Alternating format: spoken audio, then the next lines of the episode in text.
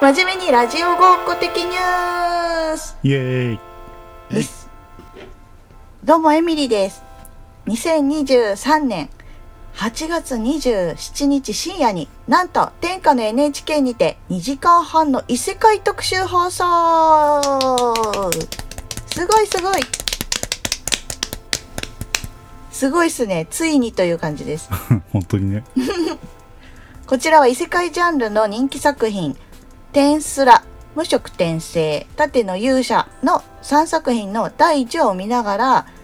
直木賞作家石田イラさんサンキュー達夫さんギャル曽根さんコスプレイヤーの伊織萌さんたちが異世界の魅力と夢中になる理由を語り尽くすほかこの3作品の原作者3名のなんとぶっちゃけトークこれがすごい面白かったね面。白かったっすうん、山崎さん見てらっしゃらないんですかこれ。教えていただいたんですけど仕事忙しかったんで すよ、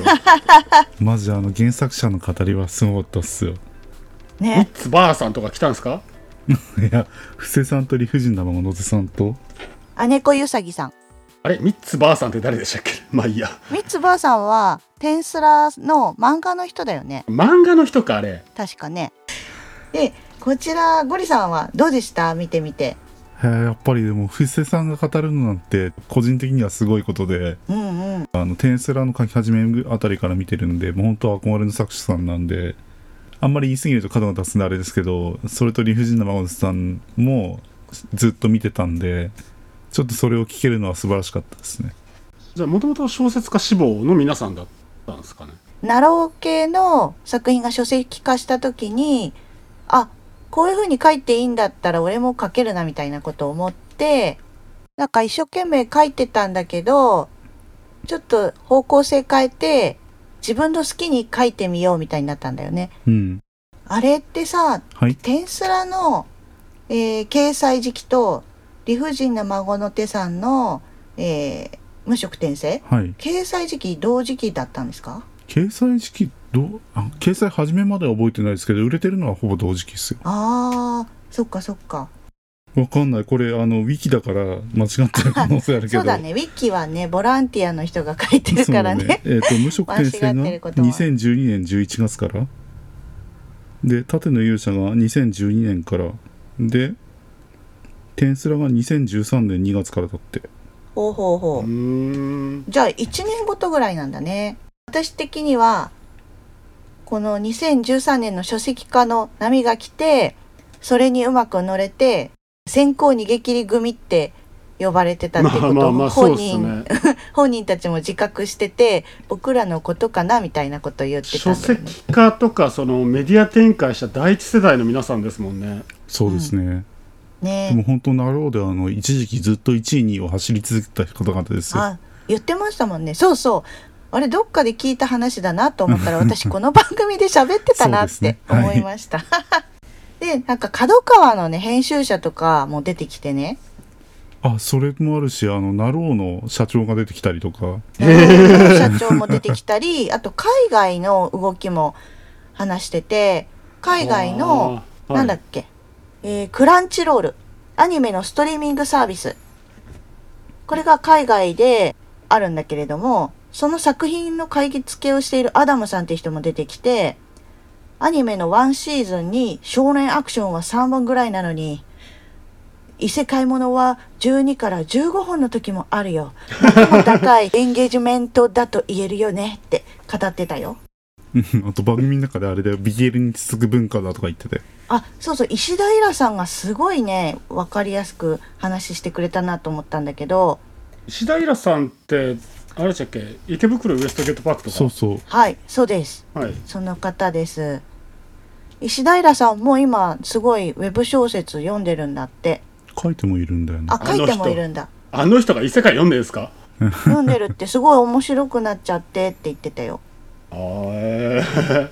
でその中であのーナローの中でも異世界ジャンルが巨大化したのって少女漫画が少女漫画の同人誌的な趣味で発展してきた BL に似てるって言ってた。少女漫画っていう部分ではなんか俺納得できますねあの異世界的なものってなんか最初ってなんとなく俺が思うのってあのうん。レイヤースとかああ、十二国旗みたいなちょっと女の子向けっ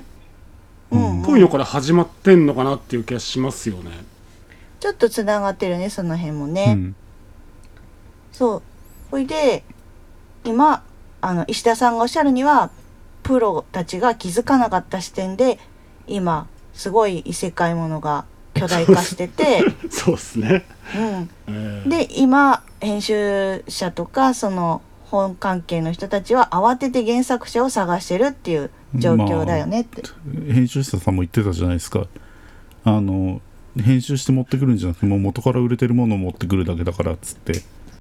売れてるんじゃなくてあれだよね好評なものっていう意え味閲だよね、覧数が多いって閲覧数が多いものってですこよとだよねもともとの出版物って、うんうん書いてる人が能動的に応募してきてくれてでやっと編集者さんの目に留まるか止まらないかもう全くここも運ですしうんそういう部分でねその賞レースみたいなのもあるじゃないですかなんとか賞とか、うんあるよねああいうのにやっと原稿を送ってきてくれて発掘できたのが気軽に書いてる中からダリアの原石がもうゴロゴロ転がってるんですもんね今ね。うんそうそう出ましたでなんで異世界ものが魅力かっていうとい海外の異世界人気についても共通してるんだけど見てるとリラックスできる解放されるみたいな感想が出てきて何も考えなくていい的なねああそれわかる現実的な要素が全く出てこないのがいいし海外ではさ結構ポリコレとかジェンダーの問題が深刻な国もあるじゃん。あーそれはいも、なんかそういうのを深刻に受け止めている人ほど「天すらの世界にで僕は転生したい」って言い出したりとかあの多種多様な民族ゴブリンとかが一緒に住んでる村とかに暮らしたいみたいな夢を持ってる人とかいたよ。うん自分の好きな世界に行きたいっていうのを表現できるからっていうのを言ってましたよ本当はこれが正しい形なんじゃないかなっていうのを23世紀遡って自分の理想を作ることができるっていう気がしますよねなんかそのうんちょっと今その問題ってややこしいじゃないですか今そうそう現代のはい、そこに来て中世から今の知識があったらっていうその願望をまあ叶えやすいテンプレートではあるんうん、で今さそういうご都合主義ですごいたくさんいろんな種類の作品が出てるから逆に自分にすごくフィットするご都合主義的な作品も見つけやすいからみんな10作品ぐらいは読んでみた方がいいって石田さんが言ってた。うんどっかでぶつ刺さるからっていう話で石田さんもじゃあ相当読んでますねあうん相当読んでるっぽかったよね。でやっぱりあの男性視点と女性視点があって石田先生とかは異世界について話したけどギャル曽根さんたちはまあ悪役令嬢ものとかについて話した りとかそうそう。ギャルソネさん、異世界グルメチートものじゃないんですね。えそうですね悪役令嬢に転生して、めっちゃ大食いするみたいな。グル飯系飯テロ系は出てこなかったねうんうん。ここになんか転生した魔女菅原とかが現れたら熱かったのにな。何それ。あの大食いの 話ねこういうふうな話わかる人菅原さんってあわかのる人人か。は、はい、あのフードファイター的なあのあそうですそうおですすごいお年が結構いってる方でしたよね。な亡くなっちゃったんでね、うんこの前。あそうなのそうです、はい。ご冥福をお祈りいたしますお。祈りいたしますお願いいたし石田さんがすごいいいこと言ってたんだけど、なろうがもたらしたクリエイティブの民主化だよねって言ってて。これ、私たちのラジオ番組で散々何十分にもわたって語り合ってる内容をギュッと凝縮した言葉だなって思ったん ですよ。ああの、そうですね。あの、おまさにあの、俺が言いたいことをそういうことですね。そういうこと です。民主化っていうか、俺は、うんあの、ルネサンスだなっていう言い方はいはしましたよね。はい。はい。そんなわけでね、綺麗にまとまったところで、今日のテーマはまた、秋アニメが始まったねナロ系ウェブ小説あナロ急ケに始まってねえし始まるね、これからね。でも、多分配信する頃には始まるんですよ。ああなるほど 今回のアニメも異世界系が多いと。これはあの聞いてる人たちあのいつ収録してんだよって思い ますよいつでしょうねうんいつちないつちなみに言っとくと今俺めっちゃ暑いっすからね私も汗かいてるよ。俺も汗かいてるはい、そんなわけでね、秋アニメにも異世界ものが多いということで、また、ウェブ小説のおすすめ、なんかあるって山崎さんとゴリさんに聞いていこうと思います。イエーイよろイしく。エじゃあね、また3作品ずつ教えてもらうんですけど、今回どちらが先行しますか、テーマがあるんで山崎さんからどうぞーイ俺でですかどうぞこれはちょっと今あの NHK の某番組の今お話しさせていただいたところにももしかしたらつながっていくかもしれなくてお、ちょっと異世界スローライフというところで絞ってきました3作品を、異世界スローライフジャンルありますね。ありますねのんびり過ごしたいですねみんな異世界に行ったらスローライフしたい人たちがいるんですねいっぱいいるんです ね異世界に行かなくてもそうスローライフしたいけどね現実世界でスそうっすねローライフできないから。だけどなんか勇者とかになって魔王を倒したいでもないですねそうそうそう。いやもうスローライフしたいっていう主人公たちを3人ほど集めましたよおでは一人目お願いします1人目異世界に行ってスローライフをしたい1人目の作品ですねはい駄菓子屋矢作異世界に出店しますはいタイトルだけ聞くとスローライフっぽくないけどねうーんまあ戦闘職じゃないですしね、まあねはい駄菓子屋を異世界に行ってわざわざやるっていう主人公ですねあのやっぱり転生ものですね死んだと思ったら転生してあげるよって言われてじゃあなんかスキルが欲しいって言われたらななぜか駄菓子屋だったっていうえ自分がやりたいわけじゃないのそんなにこの主人公は望んだわけではないですねへえはいでも作者は望んだ ね作者は望んでましたねうーん中の人なんていないで で剣と魔法の世界ですナロッパですね冒険者たちがいます我々この3人の世代だと駄菓子屋って行ったことってありますめっちゃ言ってましたよどこ行っでてましたいや小学校の目の前に駄菓子あったしああまさにそういう描写も出てくるんですよねなんかあの平民が通う冒険者学校と貴族が通うちょっとこう魔導学校みたいなところの間にちょっと出店するみたいななんかそういうナイスリッチ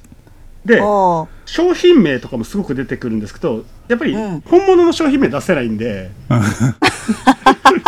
まあよくあるよくあるはいよくありますけどまずこの世界の通貨の単位がリムリムっていう単価になってるんですけど2作目がまず10リムガムガムですね どういうことまあ10なんで買えるガムなんじゃないですかえまあ、あと10円ってかことじゃないカレーせんべいとかねあと粉末なるほどジュースとかチョコドラとかねスクラッチカードとかモンスターチップスモンスターチップスに至ってはこれあのカードがついてきてモンスター召喚で きますやばくねもう非常にご都合主義のねあったなそういうのっていうのがいっぱい出てきてそれが冒険者たちのひいてはさらには王族とかまでもこれを買い求めるこあとになっあていって世界を変えていきますだんだんと経済分回していく系じゃないんですか割と分回すけどうん転売はしないんですよこの主人 公なぜなら適正価格で売りたいから、ほうほうほうほだけどすごく周りを巻き込んでいきますうへでえかつて駄菓子屋っていっぱいいろんなものが売られてましたよね うん、まこれ最終的になんかモバイルフォースとかいうねプラモデルでしょうねロボットをこう組み立ててモバイルフォースはいうんモビルスなんとかじゃないですかねああーそれをパクってるってことね、そうですねそれをこあーうむこう魔法の練習としてこうなんかね土俵みたいなところで戦わせるっていう戦いお遊戯がねすごくこの世界で流行っていくみたいなね、ほうあへほうえはいそのモビモバイルフォースの機体名がねまたねあのねザコカイとかねグレカスとかね。ああ、やばい。ああ、ちょっと俺もうギリギリ避けてる感じがね、していいで すよ。 あ本当だね。ギリギリ避けてるわ、これ。レッドショルダギーリギとリか、 そう。レッドショルダー。 すごくいいですよ。ネーミングセンスがいいんだね、その人。そうですね。ああ、そういう意味では、あれもネーミングセンスがおかしかったな。魔王様のやつ。あ魔王様のなんだっけなリトライあ、リトライ。魔王様リトライも魔王様リトラなイもんいいかですねヤフーの街とか。いや、いあ、 や、そう。あ、ヤホー、ヤホーの街だ。あれなんか面白いなって思って見てたわ。おちょくってる感じがいい。まあね。うん。まあ非常に、あの、キャラクターたちの魅力で、うん。わちゃわちゃわちゃわちゃしてて、うん。うん。なんかコンスバみたいになんかこう、キャラクターたちがわちゃわちゃわちゃわちゃするのが好きな人は絶対おすすめです。へーおー。はい。わかりましたあ、1。個目がこれですね。はい。ありがとうございます。はいでは、ゴリさん。一作品目お願いします。はい。こちらのテーマとかは全然ないんで、は あんい。まりせ一貫性はないですけれども。はい、一作目です。ネットアイドルの配信を手伝っていたマネージャーの俺、なぜかバズってしまう。えっ、と、木島隆太さん、お、作家の方ですね。作家。作者名。作者名は木島隆太さんという人です。あはいらすじとしては、迷宮配信、迷宮バーっていうのがある世界なんですけれども、ん迷宮バあ、ー、YouTuber みた YouTuber。いなみたいな。うんメイキューバーの事務所支援事務所のマネージャーがテレビ局側から担当者のタレントに枕をさせてくれっていう話があってそれを断ったらクビにされたっていうとこからすえ、枕をさせてくれって何枕を 出されてええ 枕営業を依頼されてそれを断ったと断ったらクビにされたとこからスタートですねわであのそのそのうちのタレントの一人と独立して配信を行っていくんですけれどもお迷宮配信をやっていくんで今流行りの配信系配信系今多いですから多い多いっす、多いっす、多いっす。この前も配信系紹介しましたよお、そうだよね。あの、はいなんかここに来て、なんか最近あの、ダンジョン配信系が多いんですよ。ゴリさんがこの前言ってたやつじゃん。そうなんです。まあそうだねうん。で今回も引き続き配信系なんですけどおい。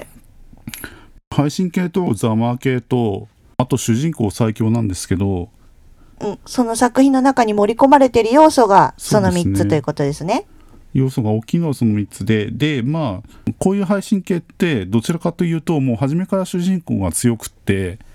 主人公が何らかのタイミングで強いことが判明して売れていくパターンがやっぱり一番多いんですけどうん。これについてはあの初めから強いんじゃなくて初めはマネージャー能力ないんですね。うんへーそのクビになった後に自分の自宅に迷宮が発生してあそこで能力チート能力には覚醒するんだけどあ、あるある。そうそうそう。でまあそこのその能力をもとに強くなっていくような感じ。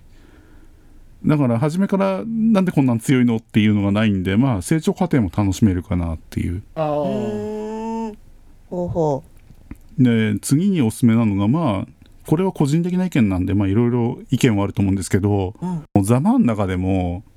なんかやりすぎじゃねこれみたいなのがあったりするんですねう。。あ、ざまあしすぎるって、そういそうそうそじうめすぎ、いじめ返しすぎるってこと、おーなるほど。辞めさせた事務所側との対比は出てきていろいろ結構スカッとザマー系なんだけど、うんザマーの範囲がまだそこまで完全にザマーしきってないんで何とも言えないですけどまあまあ納得の範囲かなというざまあの範囲、ざまあざまあ。 ざまあ何個ぐらいが一番いい感じ のざまあですか何ざまあが良い感じですかじゃあちなみにあの、マックスがゴざまーとすると、うん。もう殺されるにしましょう。あ、ござまあがゴ殺さざれるまがもう、あもう殺されるとして。はいただ殺されるだけだったらマシな方だと思うんだけどあお残酷な方法で殺されうる。んまあザマーの種類にも物語に次第にもよるけどこれは1か2かな、ああ、そうなんあだ。あー、ザ綺マ麗ーです僕はね。あんまり出てこない感じ、うんうんうん。お行儀いい感じですね。うん綺麗ですね。バッサリって終わる感じだからその後ネチネチと「ザ・マン」の内容書かれてないんで、まあこれから書かれるかもしれないけ どまあさらっと読みやすいかなっていう。おおで今は言ったけどこれもう本当テンポよく読めるんでー、うん。まあ、結構さらっと読めちゃいますしまだ80何話ぐらいおううん、で結構人間関係のやり取りが面白くってそのマネージャーがそうツッコミなんだけど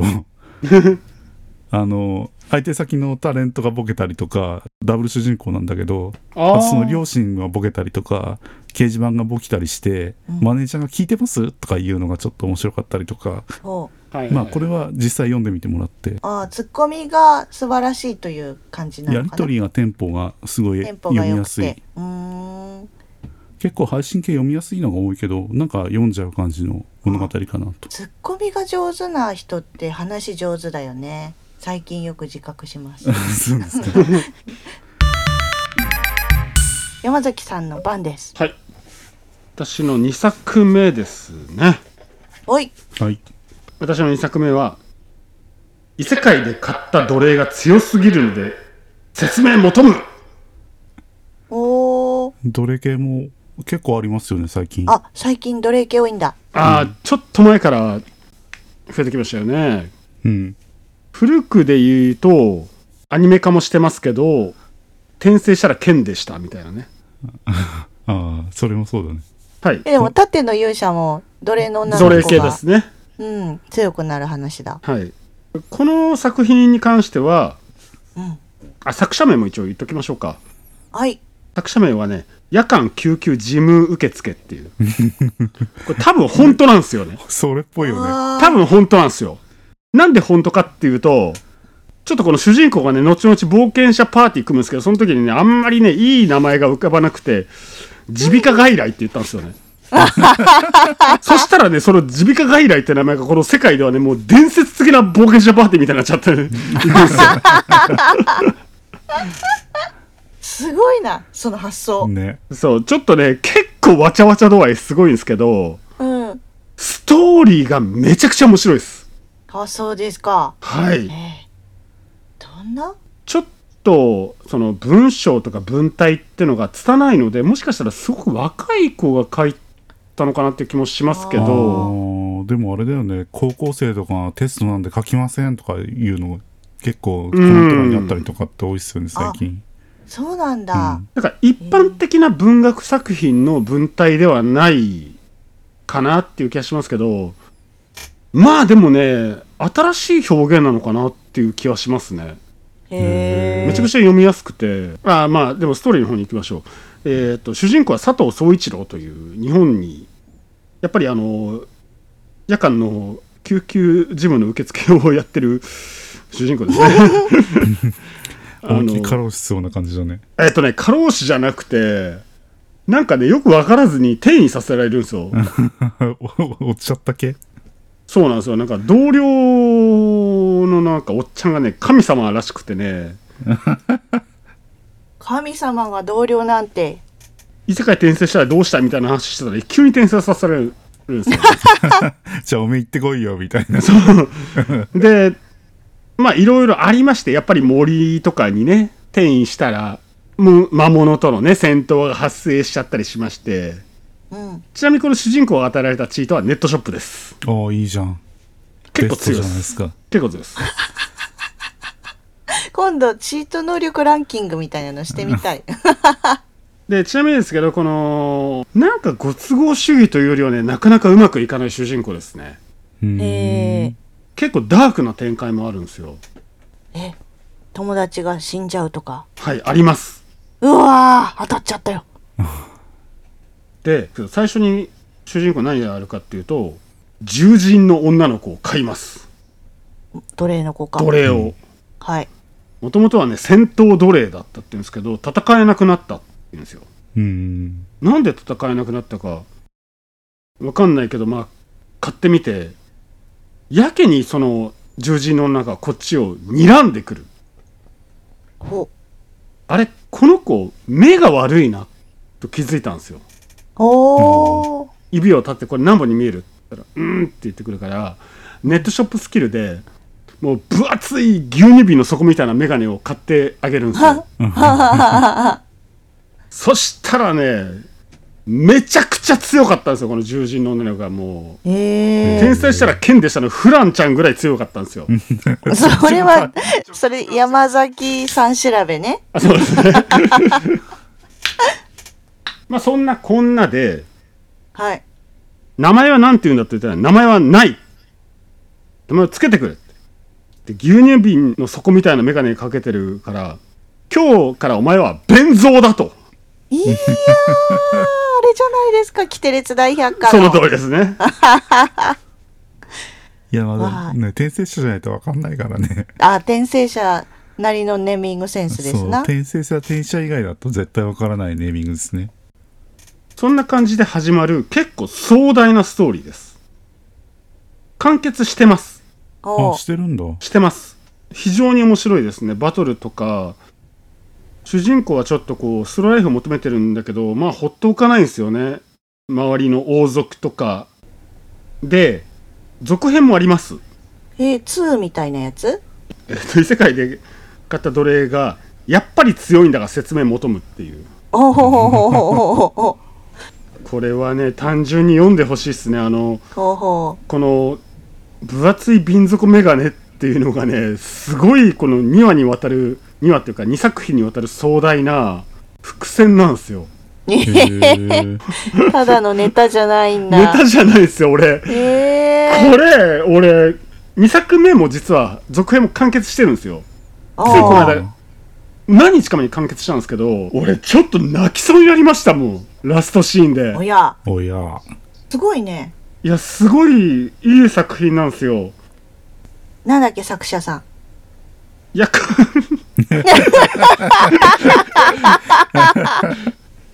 夜間救急外来。でもやっぱりあのさっきも言いましたけどさっきの作品でも言いましたけどキャラクターたちがすごく魅力的に動き回るのでうん。やっぱりこのこのスバみたいな登場人物たちがわちゃわちゃわちゃわちゃ動いて幸せそうにする作品が好きな人は絶対に読むと損はないと思います。おい。はい、いお2作連続で。これなんかアニメ化しそやめちゃくちゃ面白いからしてほしいと俺は思いうます、個人的には。的には。うん。映像が浮かんでくる作品なのでアニメ化とかコミカライズとかもう絶対に余地があると俺は思いますね、おい。じゃあ期待の作品ですな。もう終わってるけどな。割ってるからこそですようんうんうん安心して読んでください安心してください。終わってますよって。パンツはい。ゴリさんの番ですよ。はい。じゃあ私の2作目です。えっ、と、グッドラックハブファンってことで、2作目、スキルビルドオンライン、変態スナイパーによる MMORPG 挑戦記です。なんださっきのグッドラックなんとかって。うーんとね、これは読めばわかる。また出 たよ。なんだっいけやあのゲーなム。開始の掛け声なんですよね。グッドラック、ハブファン。うん。FPS ゲームがゲーム内に出てくるんだけど、その開始の合図みたいな。楽しんでいこうぜそう。え楽しんでこいよよくある言みたい葉 グリーンベレーとかああいう軍隊のファッキンガイズたちが使ってる言葉ですねファッじキゃあン結ガイズ構あれたなんち。だね。実は元なんだね。まあちゃんとはネい、タ元があると。で作者が立花凪さんですねあらすじとしてはその FPS で日本一を取るほどのゲーマーなんだよ主人公がその大会の商品で MMORPG のチケット特典をもらうんだけどそれをもとに世界に入り込んでそこで暴れていくみたいな流れですね銃の世界ですかえっ、とね銃の世界と MMO の世界と現実世界の3つを行ったり来たりみたいなああ難しいえあの本当に近未来 e スポーツがどんどん発展していった未来みたいな ええソードアートオンラインとか好きな人がそうだねおすすめあであ、すそうだよね。でもそうだねソードアートオンラインとか今最近シャンフロとか曲棒振りとかアニメ化されてますけど、あっち系の MMORPG ゲーム系のやつですね今シャンプリって何え今シシャンャンフロとか何シャンフロって。シャングリアフロンティアっていうゲ何それームあのゲームのアニメ化したけど、へえ。あの 主人公がすごいハンデっていうか棒を追いながら強敵を倒していくっていうへえ。棒振りは痛いのは嫌なので防御力に全振りしましたっていう曲振やりつしました曲振りしました、はいだよねはいあれアニメよかったなで話を戻すと、個人的には結構実況配信見てるみたいな感じ、うんゲームの実況配信とかあるじゃないですかあの FPS ゲームとかあの最近いろいろありますけど最近の FPS ゲームを元にやっぱ作ってるんで、うーんあの空から降りてきてみたいなのか「フォーナイトか」あフォートナイトフォートナイトだね、フうんうんうんうんうんうんあああいうのをなんか頭の中で浮かべながら見ると実際にそれが流れてるような感じで読めるかなとああそうかじゃあ、うん読み手が想像しやすいように書かれてるんだねいろいそうろで主人公はもうあの長弾実際の質にはないと思うけど、うんそのためを弾け弾いて当てるみたいなのがすごい人でえ大会で25連の長弾を割ったりするとかいう変態プレイヤーなんだけどえ25回頂戴するのそうそうそうだからもう本当未来未来史みたいな感じですよねお おあの絶対もう勝ったと思ったところで後ろから飛んできた長弾が頭を打ち抜いたり とかあの創作物によってたまに長弾って出てきますけどあれ不可能ですからね そういうシステムがないと無理ですねえでまああとはその VRMMO の方もすごいシナリオが作り込まれてきて結構あねーもう泣きありの強敵ありのまあご都合主義ありのえだけど結構作り込みがすごくて夏休み終わるまでに285話ぐらいかかってるっ ていう夏休みが1日1話じゃないってことですねあそういうことかえどういうことに夏1休みって何日3話ぐらい夏休みって誰の夏休みの話主人公の夏休みがえーやっと終わったあ夏休み編が待ってちょっとその主人公は現実世界に生きててゲームを2個やってるってことそうですねおー FPS ゲームとうん MMO をやってるっていう、おー目的は何 MMO の魔王を倒すとかいやあの楽しんでいくっていうまああのちょっとネタバラになっちゃうんであれですけどあそうなんですか二つ名って呼ばれてる人たちとの関わりからまあ二つ名攻略自体がエンドコンテンツなんでエンドコンテンツってわかりますわかりませ んいやもう専門用語多いっすよゴリさあんのクリアした後に楽しむ用の、えエピソードみたいな、うん、普エ通にピこロいつーらグ絶対勝てねえよっていうのにうんあのクリアした後にうん防具とかを整えてレベル上げてマックスにしたりとかして挑むっていうのがエンドコンテンツ裏ボスみたあいなそのうそうそうそうさい俺もゲームってあまり詳しくないんですけど最近のゲームってストーリーを終わらせた後もやり込み要素を作っておいてそのゲームから離さないっていう 商戦おーがあるんですよね